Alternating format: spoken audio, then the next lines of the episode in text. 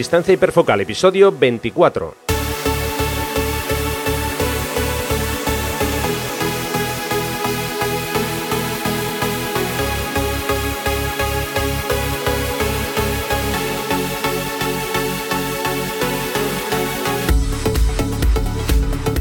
Hola, ¿qué tal? ¿Cómo estamos? Bienvenidos a un nuevo episodio de Distancia Hiperfocal, el podcast de fotografía de paisaje y viajes. Soy Rafa Irusta, fotógrafo de naturaleza especializado en fotografía de paisaje y está conmigo, como siempre, Sandra Vallaure, fotógrafa, viajera y responsable del podcast Destino Sifaca. Hola Sandra, ¿cómo estamos? Pues muy bien, un poquito pasada por agua porque aquí no para de llover, pero bueno, es el día perfecto para, para grabar aquí calentita, en casa, con una bebida caliente, o sea que estupendo. Y sobre todo que como vamos a hablar de fotografía, todo, todo va genial, sobre ruedas. Hombre, claro, eso ya me quita todas las penas. bueno, pues hoy vamos a hablar sobre la importancia del primer plano en fotografía de paisaje y también, como no, vamos a conocer a un nuevo fotógrafo que nos va a traer Sandra después, eso será un poquito más tarde. Antes de empezar, quiero recordaros que imparto talleres de fotografía, tanto de grupo como talleres privados, en las costas de Asturias, Vizcaya y Cantabria. Si os apetece acompañarme disfrutando con la fotografía de paisaje, podéis consultar toda la información en rafairusta.com barra talleres.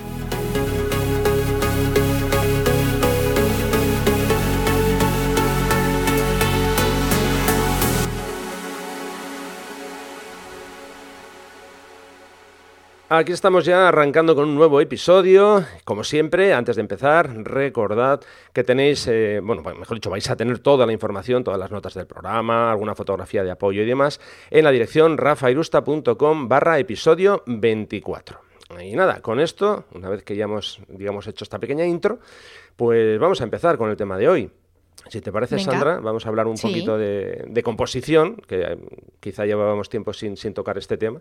Y bueno, pues dentro de este campo tan amplio, que es el, mundo de la composición, vamos a centrarnos eh, en la elección de un buen primer plano y cómo esta elección que hagamos de ese, primer plano nos puede ayudar a, conseguir un efecto muy, muy curioso, que es dar más profundidad a, nuestras fotografías, que muchas veces eso, eso nos va a ayudar a contar historias de, de una forma un poco diferente.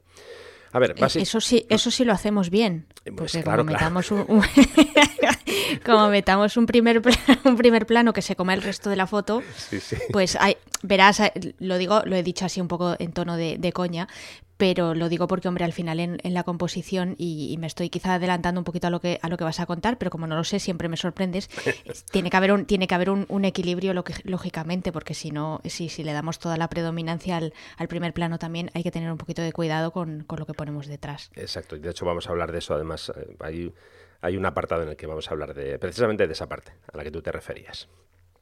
Venga, que no te, no te, doy más la lata. No, faltaría más. Ya sabes, aquí, es, bueno que, vayamos combinando eh, comentarios. Bueno, a ver, básicamente cuando llegamos a una, a una localización, o por lo menos yo cuando llego a una localización, y voy con idea de, fotografiarla. Eh, a ver, digamos que tenemos diferentes recursos en nuestra maleta, entre comillas, eh, para reforzar la composición, si lo hacemos bien, como tú has dicho, y a la vez, eh, como digo, intentar reforzar el mensaje que queremos enviar con esa foto, ¿no? Para que luego el, iba a decir el, telespectador, vamos a, dejarlo en, espectador cuando vea, cuando vea la foto. A ver, básicamente hay que tener en cuenta algunas cuestiones antes de empezar con esto lo primero que tenemos que hacer es eh, tener claro y saber que la cámara solo capta imágenes en dos dimensiones, eh, básicamente. Eh, entonces, la cuestión aquí es por qué no jugamos, entre comillas, a crear un falso efecto tridimensional para ayudar, como digo, al, espectador. a ver, básicamente los primeros planos, mm, cuando los utilizamos bien, insisto de nuevo, van a, jugar en nuestro favor creando una división visual entre la parte inferior de la, de la imagen y la parte superior. Eh, van a crear como mínimo dos zonas de interés. Vamos a decir que van a, crear dos capas dentro de, la imagen. Eh, a ver, es importante en general buscar un primer plano potente. Digo en general porque yo en todas mis fotos no, voy buscando esa parte, pero bueno, en algunas sí que, sí que me centro ¿no? en, buscar un buen primer plano que sea potente y, bueno, básicamente, eh, en, por lo menos ya digo en mi caso, en muchas ocasiones el fondo ya lo tengo prácticamente elegido. Quiero decir que cuando yo voy a un escenario y veo, suponte, ¿no? unas montañas a lo lejos, ya tengo el fondo, ya lo tengo elegido. Entonces, eh, ahí lo que hago es buscar un primer plano que pueda apoyar a ese fondo y que ayude a buscar el equilibrio del que tú hablabas antes precisamente, ¿no? Para intentar compensar la foto a nivel eh, de, composición. Entonces, a ver, eh, como ya decía antes, con este primer plano vamos a empujar un poco al espectador, vamos a ayudarle, empujar en plan bien, claro, eh, para que ese primer plano actúe un poco como imán, que su primer vistazo vaya ahí, que luego vaya recorriendo la foto por, eso, por, diferentes eh, partes, por diferentes capas, llamémoslo así. Y aquí llegamos a la parte justo que tú decías, ¿no? A veces, a veces, ponemos un primer plano, así al tuntún, no hay una conexión, digamos, entre ese primer plano y, el, plano medio o el plano de, fondo, y bueno, pues nos queda un churro, que, muchas veces pasa eso, ¿no? De ahí la importancia de dedicar tiempo cuando llegas a, la localización, y esto es lo que digo siempre en, mis talleres, ¿no? Eh, cuando llegamos a la localización no hay que dejar la mochila, con, colocar el trípode a la altura de los ojos y empezar a disparar, no, no, no, tranquilidad. Deja la mochila en un rincón, no saques el trípode siquiera y en, principio yo, lo que recomiendo es trabajar o sea, empezar a trabajar sin cámara. Date una, vuelta por la zona, a ver lo que ves, a ver qué, zona eh, puede ser interesante para que tú utilices como, como, eh, ese primer plano. Eh, cuando ya has hecho esa primera mm, revisión, entonces lo que yo recomiendo y lo que suelo hacer es sacar la cámara de la mochila y con la cámara en la mano ir buscando diferentes eh, posibles eh, eh, ángulos, ¿no? Desde dónde hacer la foto. Si la voy a hacer a, la altura de los ojos, si me voy a poner de, rodillas, incluso si me quiero tumbar en el suelo. Y en función de esa, esa, revisión ya un poquito más en profundidad, es cuando ya voy buscando ese primer plano que me, que me ayude, ¿no? ya digo, es para mí una, una parte muy importante. Eh, todo esto siempre que no vayamos a hacer la foto que ya hemos visto mil veces. ¿eh? Si vas a, un sitio muy icónico que la foto es la foto, vale, pues esa la haces, ya está. Pero bueno, insisto, como digo siempre, ¿no? Trabaja un poquito después la escena buscando esas otras posibles, eh, posibles fotos que tú puedas, puedas hacer. Vamos. A mí, fíjate, lo que me sirve mucho, sobre todo en los días que no estoy especialmente inspirada o que no tengo el ojo muy ágil, eh, ir con el móvil. Es verdad que no, no me va a dar exactamente el mismo campo de visión que voy a tener con la cámara, dependiendo del objetivo que vaya a usar, pero sí que me sirve más o menos para tener una aproximación un poquito de una idea, un borrador, un, un, pequeño esquema de cómo podría quedar esa foto potencial y sobre todo también una cosa muy importante que, que has comentado tú, que es la altura desde mm. la cual la vamos a, tomar, porque evidentemente dependiendo del ángulo eh, desde el que estemos, pues le vamos a dar una perspectiva muy distinta a la foto eh, si colocamos la cámara más arriba o más abajo. Y a mí muchísimas veces yo, o sea, yo tengo un, no sé si te diría un, no, no, no, es un defecto exactamente, pero a mí me gusta mucho colocar la cámara a ras del suelo o, o muy baja siempre buscando perspectivas diferentes, ¿no? No, vamos, no porque no me guste hacer fotos a, eh, a la altura de los ojos, pero un poco intentando buscar la originalidad. Y hay veces que me he dado cuenta que error, mal, mal porque mm, muchas veces precisamente le estoy quitando profundidad, estoy haciendo que líneas que podrían guiar eh, la, mirada del espectador desaparezcan. Entonces, precisamente el, ir, el darme una vueltecita con el móvil en la mano y hacer unas pruebas muy rápidas, porque es realmente, o sea, no, no hago nada con el móvil, lo único que hago es disparar, encuadro así un poquito rápidamente y disparo. Y ya con eso me voy haciendo una, una idea de qué es exactamente lo que quiero, cómo me saldría y si me va a poder salir lo que yo quiero o no. Hmm. Yo tengo dos herramientas. Una, como bien dices, el móvil. Y hay otra que me gusta usarla. A ver, por ejemplo, si vas a una zona, vamos a, decir, segura que, que no hay demasiado riesgo que se te pueda caer el móvil. Por ejemplo, yo que sé, una playa de arena y demás, vale, uso el móvil. Pero eh, hay algunos casos, por ejemplo, en alguna playa que son de roca, básicamente, ahí me da un poco de, un poco de, miedo, ¿no? Porque tienes que andar pendiente que no te resbales y demás.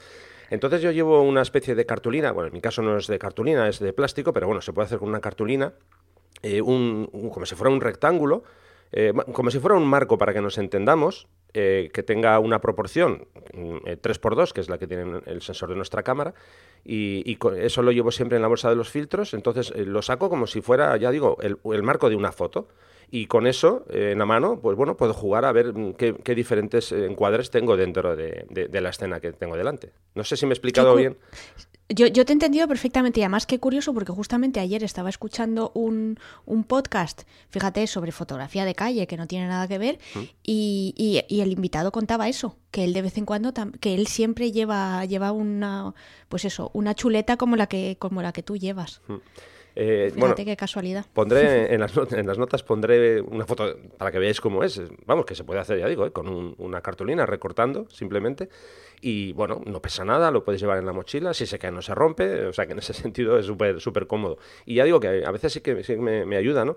Eh, en mi caso es de color negro, porque bueno, al, colocarlo, digamos eso, sobre los ojos, bueno, como es negro, como digo, te aísla un poco de, de, lo que es la parte de alrededor. Y bueno, ya digo que, que, sí que te puede ayudar sin tener que sacar el, el, móvil. Sobre todo porque el móvil, claro, en algunos casos, por ejemplo, como a ver, a mí me gusta mucho usar el angular, ¿no? El 16-35 en mi caso. Y claro, el móvil no, no tiene una, un, valor. No, no, no. el móvil es una limitación, claro, claro. te, mm. da una, te da una aproximación de lo que sería la parte central de tu encuadre, pero habría un montón de partes en las esquinas y en los lados que evidentemente el móvil no va a reflejar, claro. Eso es. Sí, vamos, de hecho, como comentaba, a mí me gusta usar el angular. Eh, a ver, a mí me gusta usar el angular porque mm, digamos que exagera el tamaño de los elementos cercanos. Eh, en este caso nos aprovechamos de lo que para unas cosas puede ser un defecto, el, hecho de que haga deformaciones, pero bueno, en el caso de los paisajes a mí me gusta usarlo, ¿no? Porque ya digo, le da una magnitud enorme a ese primer plano. Lo que pasa que eh, esto puede ser un poco, un poco mm, digamos, vicioso en algunos casos, porque si te acostumbras a que todas tus fotos tengan ese, ese aspecto, ese look, siempre hay un elemento que domina sobre el resto de, la, escena, pues al final se puede hacer un poquito eh, aburrido. ¿no? Y sobre todo, aquí entramos eh, un poco justo en el principio de toda esta conversación cuando tú decías si, esto se hace bien.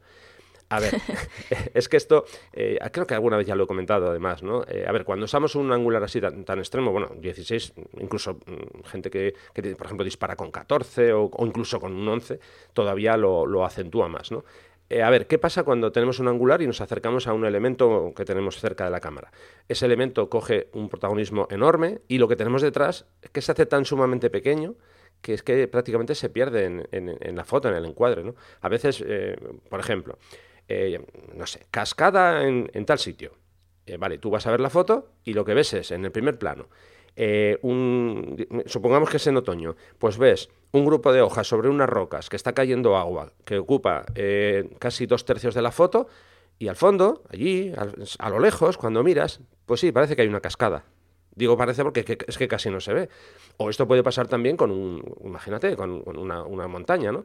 Que tú te centras en un, en un, sujeto que hay una roca o un grupo de flores que tienes en, en, el suelo justo muy cerca de la cámara y bueno, las flores parece que son gigantes con respecto a la montaña.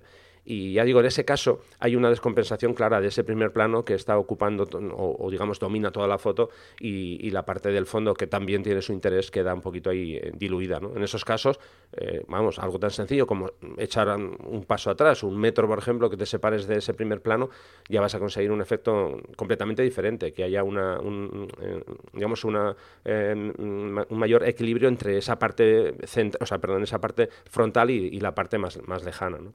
Por eso, fundamental. Claro, al final yo creo que un poco de lo que se trata es de saber exactamente qué es lo que estás buscando. Porque, por ejemplo, tú hablabas de un fondo de una cascada, pero ¿qué pasa si en el si al fondo lo que tenemos es el mar? Bueno, lo que vas a tener es una línea recta, con lo cual no importa si eso sale más o menos pequeño, porque va a dar igual. Y luego también eh, con lo que con, respecto a lo que comentaba sobre la, deformación o digamos el, el, cómo afecta un, gran angular al primer plano eh, lo bueno de los paisajes precisamente es que tú no sabes exactamente cómo era esa roca. Entonces la, deformación que se produce siempre te va a resultar natural eh, o al espectador le va a resultar natural mm, en, en, cualquiera de sus de sus versiones estés más cerca o más lejos. El problema evidentemente vienen ya con las con las si quisieras hacer lo mismo en un, en un paisaje urbano, que como no es el caso de este podcast, pues nada, pero bueno, yo por si acaso lo, lo, eh, lo puntualizo por si, en fin, para que luego no nos tiren tomates. No, no, de hecho está, muy bien que lo digas, porque a veces, aunque no haya eh, elementos marcados de, líneas verticales como pueden ser edificios y demás, pasa con los árboles, que a veces ves, por ejemplo, árboles que dices, bueno, esa posición es antinatural, ¿no? Porque hacen casi casi una forma de, pirámide con las líneas hacia, hacia arriba, ¿no? En cualquier caso, a ver, está claro que es algo que tenemos que vigilar, ¿no? ese equilibrio entre el, primer plano y el fondo, sin ninguna duda.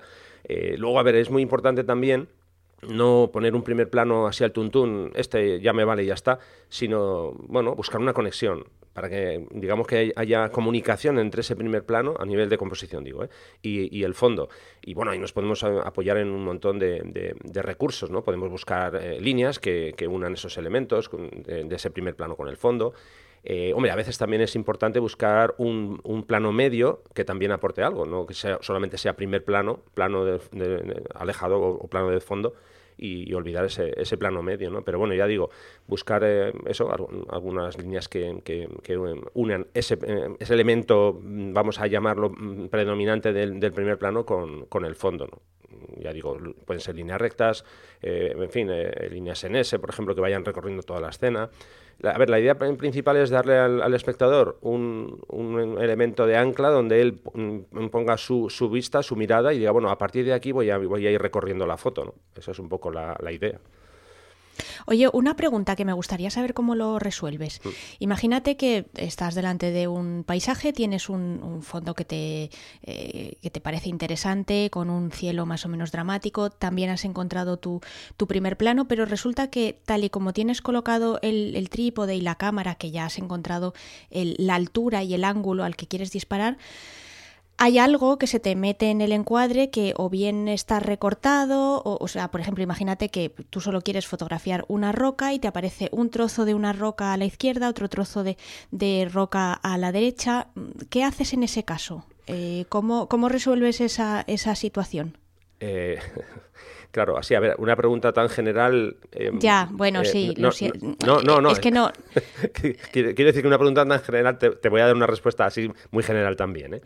¿Eh? Eh, bueno, a ver, vamos a ver. Si yo tengo, como tú dices, ya un primer plano definido y, tengo un, fondo también definido y hay elementos extraños, vamos a decirlo así, y además con, usando un, angular es muy fácil ¿eh? que haya muchos elementos porque, eh, sobre todo si, estamos disparando en, horizontal, claro, con el ángulo tan amplio que tenemos, ahí se cula todo.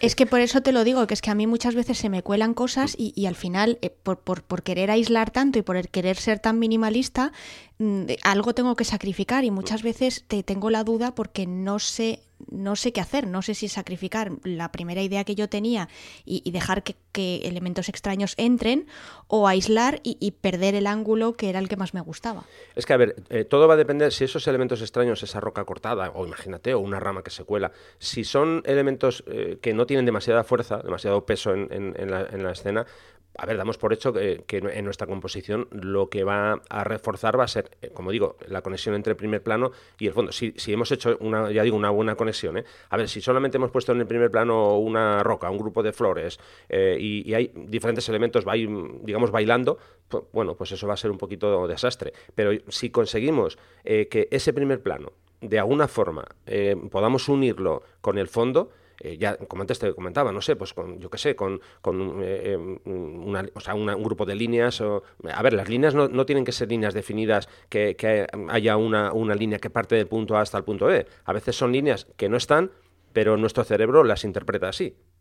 No sé si, si, me he explicado bien con, con, sí, este perfectamente. Que eso, que, no es que tiene que ser una línea definida y una, una línea, una curva en S es exactamente lo mismo. Bueno, una curva en S o una curva normal o una diagonal, ¿no?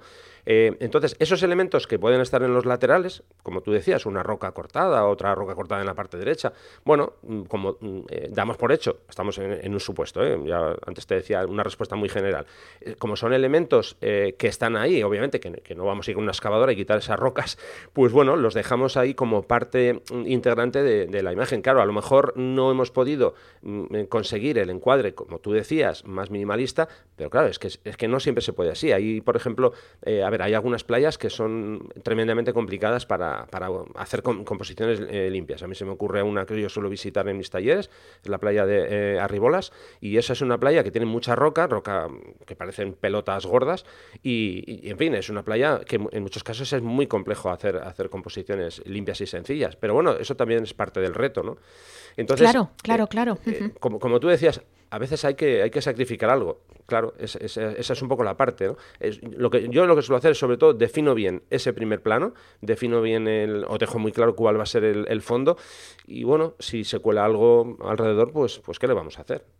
Otro, a ver, otro intento que suelo hacer, esto lo hago siempre, yo intento siempre hacer mm, foto posición horizontal y posición vertical. Digo porque a veces, aunque en encuadre obviamente no va a ser el mismo, pero puede darse el caso que con la cámara en posición vertical a lo mejor consigues un, un, encuadre un poquito más limpio.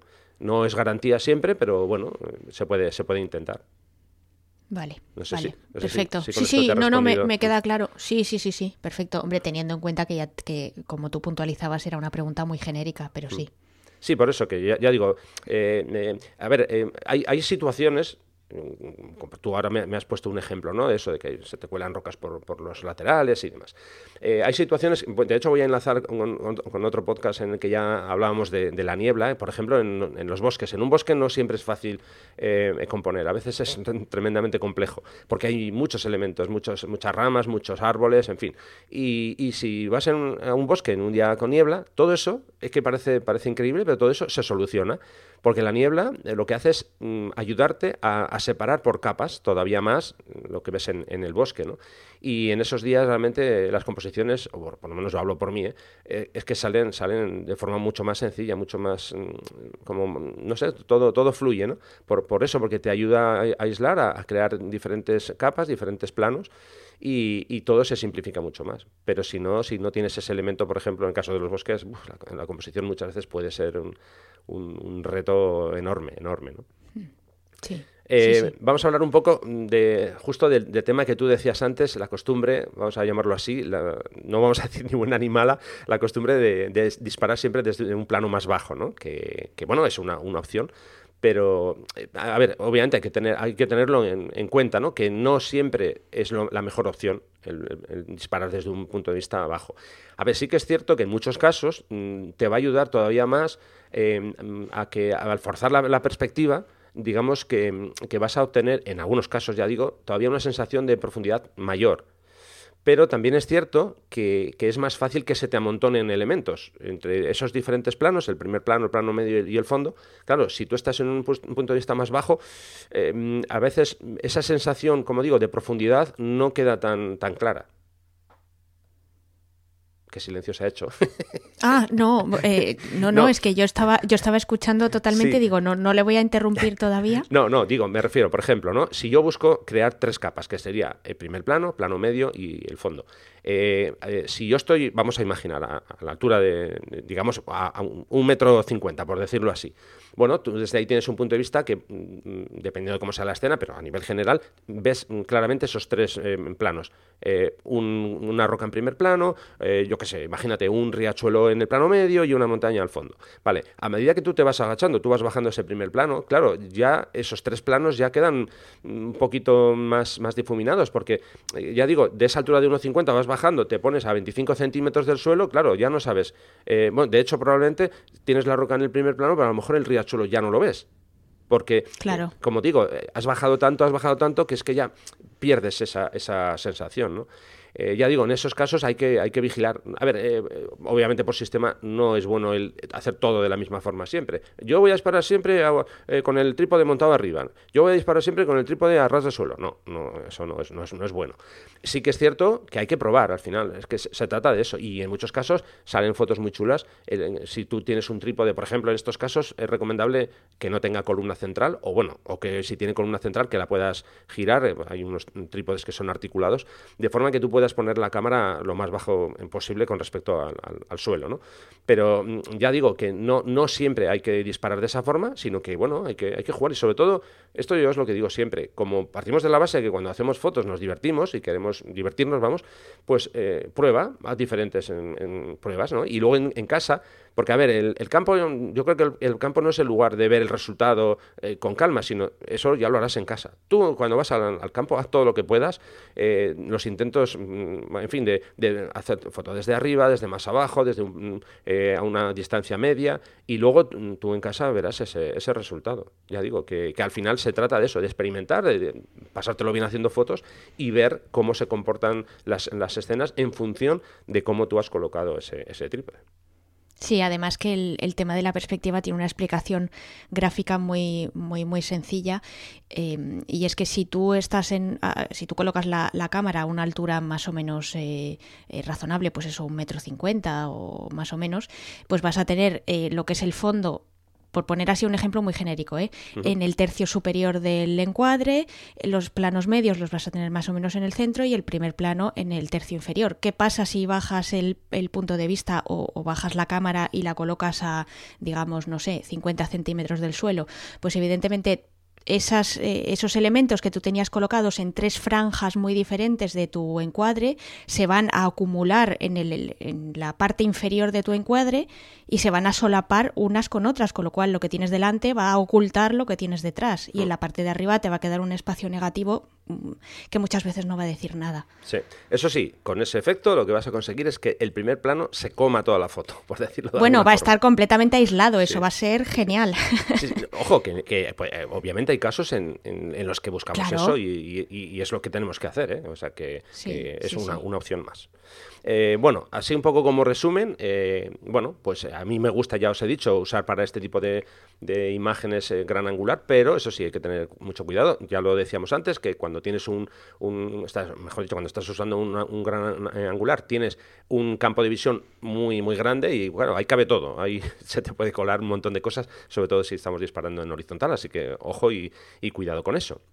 Y ya por, Dime, dime. Uy, perdona, no, no, sigue, sigue y luego ya te hago la pregunta. No, que no sé lo que ibas a contar, o sea que, igual Te, estoy solapando. No, no, no. Bueno, básicamente nada, un par de, de, pinceladas a nivel técnico, ¿no? Que en estos casos, cuando trabajo con el angular, pues bueno, valores de, apertura entre F11, F16, en ese orden, no, no solo subir a F22, eh, en fin, algún día hablaremos sobre esto, sobre eh, voy y me compro un, un, objetivo que me cuesta un montón de euros y siempre disparo a F22 por sistema, es uno de los grandes errores.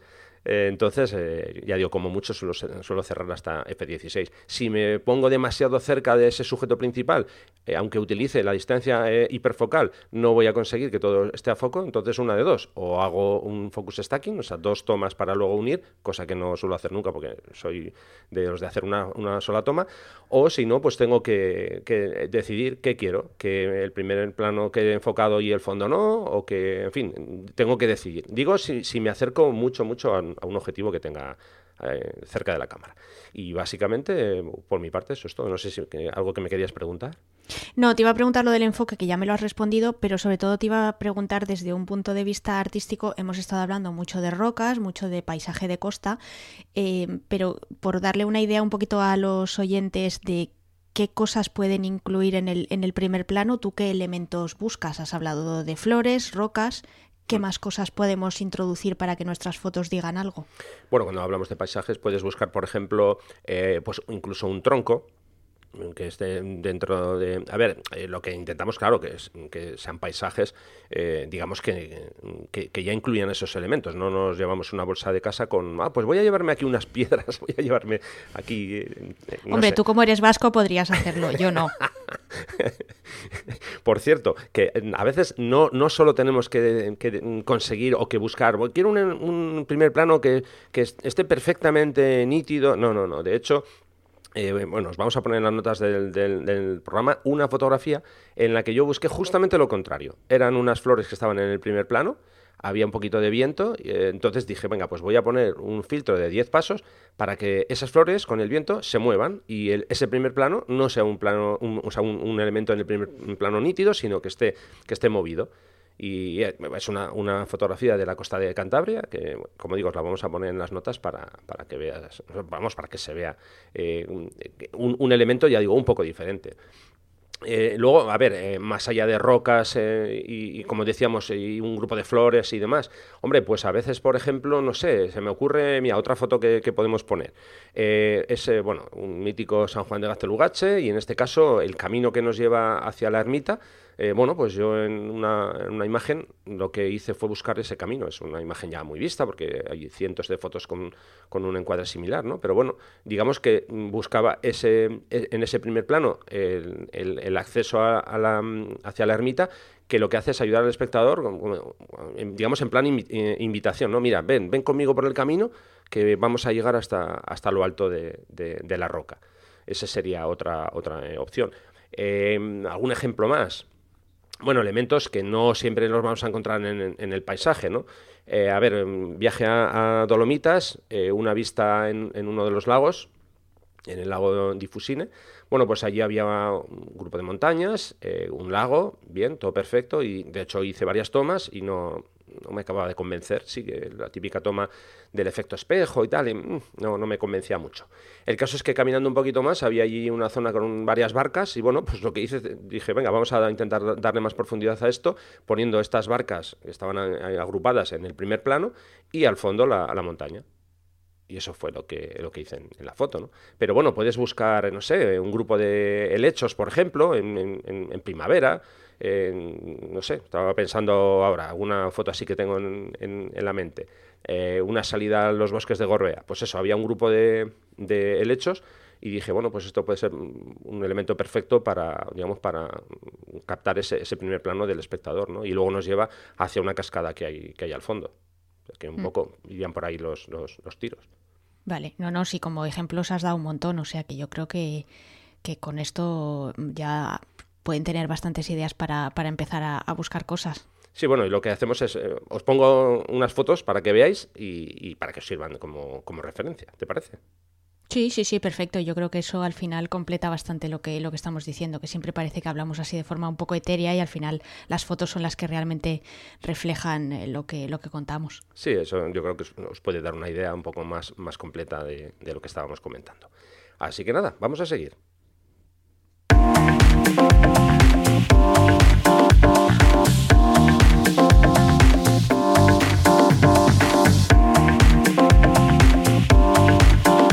En Distancia Hiperfocal hablamos de viajes con Sandra Vallaure.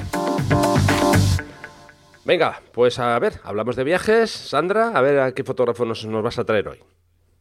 Bueno, yo voy a dejar eh, unos segunditos más la, intriga de, los oyentes, eh, porque es que muchas veces se me olvida pedir esto y es que a veces tengo la, estoy ya por uvas y, siempre me gusta pedirle a los oyentes que si tienen algún, algún fotógrafo que quieren eh, que desgranemos un poquito más en el, en el programa o que quieren recomendar y que ni tú ni yo conozcamos y, que merezcan que merezca la pena, pues oye, que, que, nos lo digan. Ya diremos al final del, del episodio cómo nos, nos pueden contactar, pero eso que, hombre, que a mí me gusta mucho mucho trabajar y hacer labores de búsqueda, pero que si de vez en cuando me descubren algo nuevo, pues, eh, pues siempre está genial.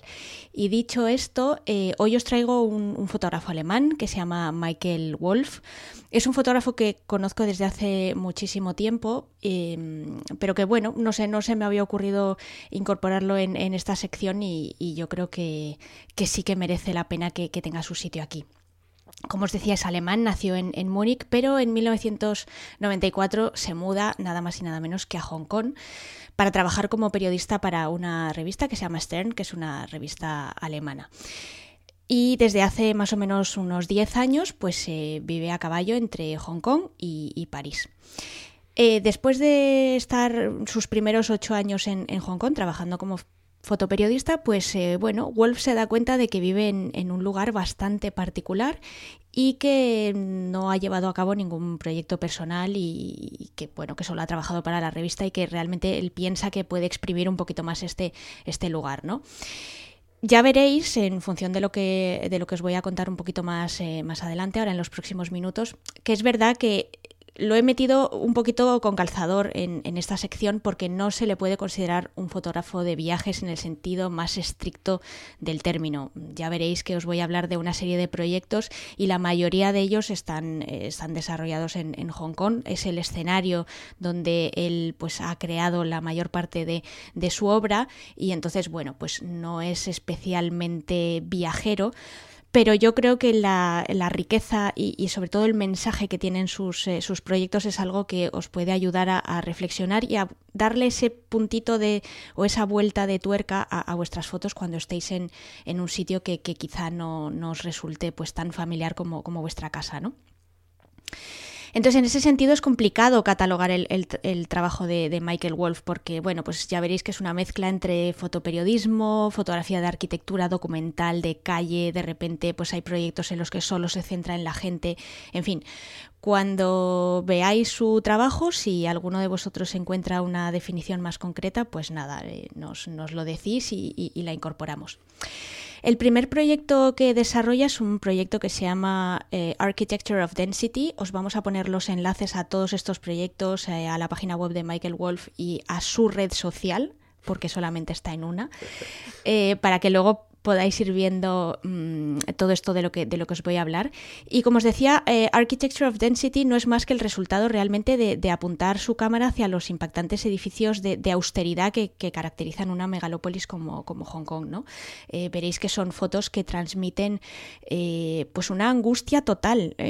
son fotos muy, muy, em, ¿cómo os diría? Pues muy, muy, sí, muy angustiosas, muy agobiantes, porque bueno, pues muestran que todos los edificios son exactamente iguales. Él trabaja mucho con, el recorte de tal manera que solo veas partes de edificios y, parece que la gente vive en, en, colmenas, ¿no? Em, Realmente lo que me hizo descubrir el trabajo de Michael Wolf fue su segundo proyecto, que se llama 100%, y cuando empecéis a ver el proyecto, pues seguramente eh, os preguntaréis si he visto las 100 fotos, y sí, las he visto, y varias veces además, porque es un proyecto que me parece impactante, y este proyecto surge precisamente a raíz del anterior, ¿no? de Architecture of Density, porque la gente que veía las, las fotos de este primer proyecto le preguntaba a, Wolf si alguien realmente era capaz de vivir en, en una de esas colmenas, ¿no? Y a Wolf no se le ocurrió mejor manera de, responder que, hacerlo a través de, su cámara.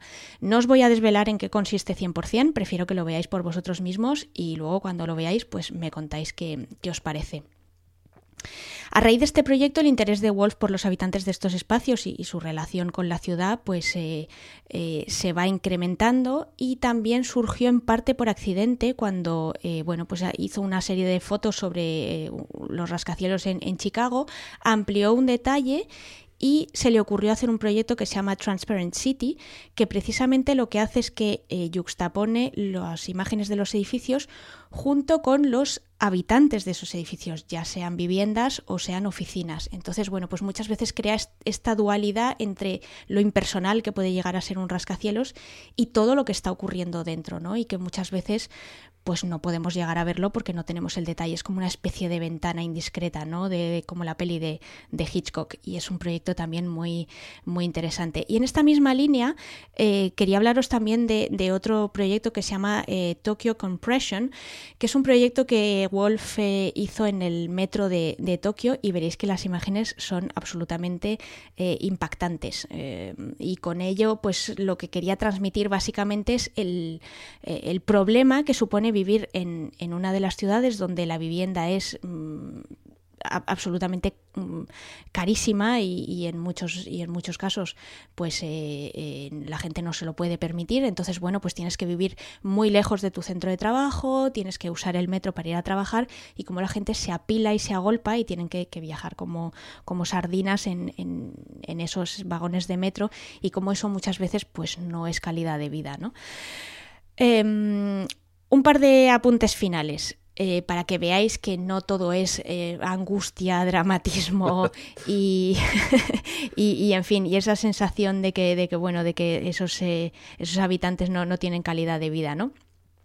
Wolf también es un, es un fotógrafo que, en mi opinión, en general desborda originalidad, pero eh, os traigo un caso muy concreto, que es un proyecto que se llama eh, Paris Rooftops, y que básicamente pues lo que hizo Wolf fue mm, fotografiar los techos de, París. ya os dije al principio de la sección que lleva unos 10 años pues viviendo a caballo entre, entre París y Hong Kong y en un momento dado se planteó cómo podía fotografiar esta ciudad que ha cambiado tampoco desde el punto de vista estético y arquitectónico en los últimos 200 años eh, y que además la ha fotografiado absolutamente todo el mundo. Entonces, bueno, se le ocurrió este tema de, los, eh, de los tejados y ya veréis que, que, en fin, que es un proyecto que tiene muchísima, muchísima originalidad. Y luego también hay proyectos en los que a Wolf le gusta darle un toque humorístico. Em, os invito a que le echéis un, vistazo a un proyecto que se llama Street View, que principalmente está basado en Google Maps, en esa función de, Street View que tú puedes, en la que tú puedes ver en tres dimensiones como son las, las calles y el entorno urbano. Y mm, solamente os digo que le echéis un vistazo a la serie que se llama Fuck You y con eso lo he dicho todo. Em, en fin, cuando habrá, cuando pinchéis el enlace y lo veáis, pues, eh, pues me contáis. Para mí es un imprescindible. Eh, yo ha sido un, fotógrafo del que he aprendido muchísimo y bueno, pues espero que, a vosotros también os, ayude a ver eh, muchas veces las ciudades de, otra manera. Bueno, ya tenemos deberes con todo esto que nos has comentado, ya tenemos ya pendiente visitar la web de, Michael sin, sin duda alguna.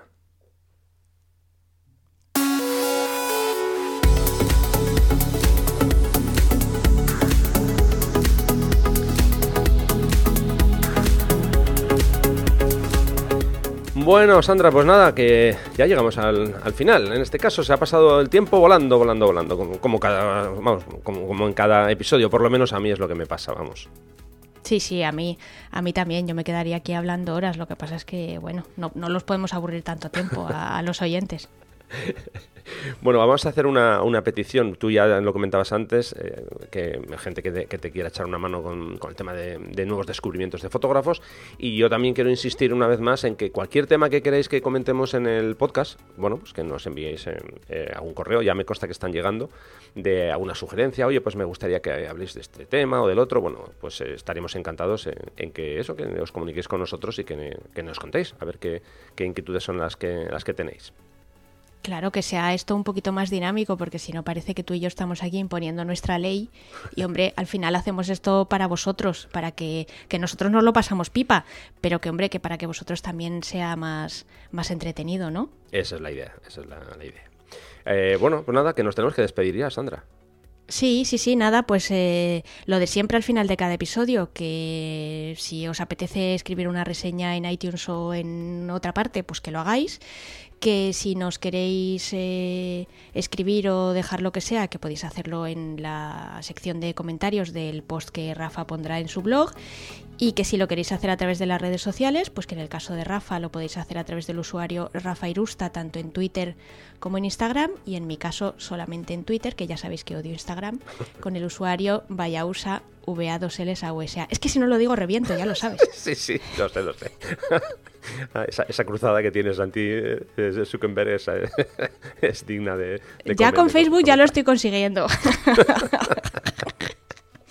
Mis garras llegan ya muy lejos. Ya, ya, lo sé, lo sé. en fin. Bueno, Sandra, pues nada, que como te digo siempre, muchísimas gracias por estar aquí una semana más.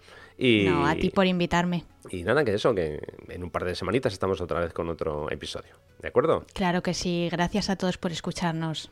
Venga, nos escuchamos. Gracias, un beso.